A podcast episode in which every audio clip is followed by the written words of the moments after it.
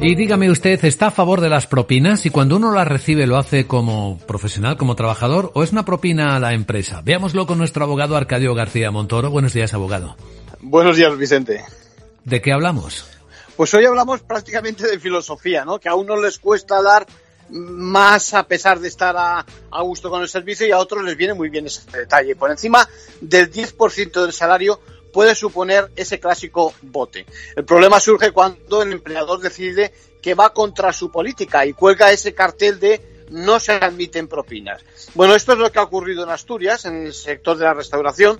Tuvo que intervenir la justicia y ahora el Tribunal Supremo ha venido a decidir que, bueno, por poder se puede suprimir la, propina por parte de la empresa, pero eso sí, siguiendo el cauce adecuado, ya que estamos ante un cambio relevante de las condiciones laborables. Si no, será nula esa desaparición de la propina. A pesar de que en España existe libertad, que sepamos, ¿no? Para dar propina, no como en otros países.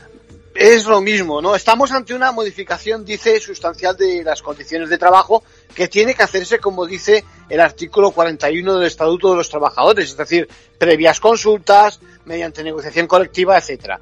Al final, la propina, de un lado, hay que verla como un acto de tolerancia por parte del empresario y por otro como un estímulo que además repercute en ese clima de trabajo. Y es verdad lo que dice el Tribunal Supremo. En conclusión. Bueno, pues se considera nulo suprimir la propina sin seguir ese procedimiento adecuado, que lo sepamos, pero atención que de propina el Tribunal Supremo recuerda que no pueden excluir los trabajadores fijos a los compañeros temporales de, de, esa, de esa propina a la hora del bote. Del reparto del bote. Gracias, abogado. Eso es.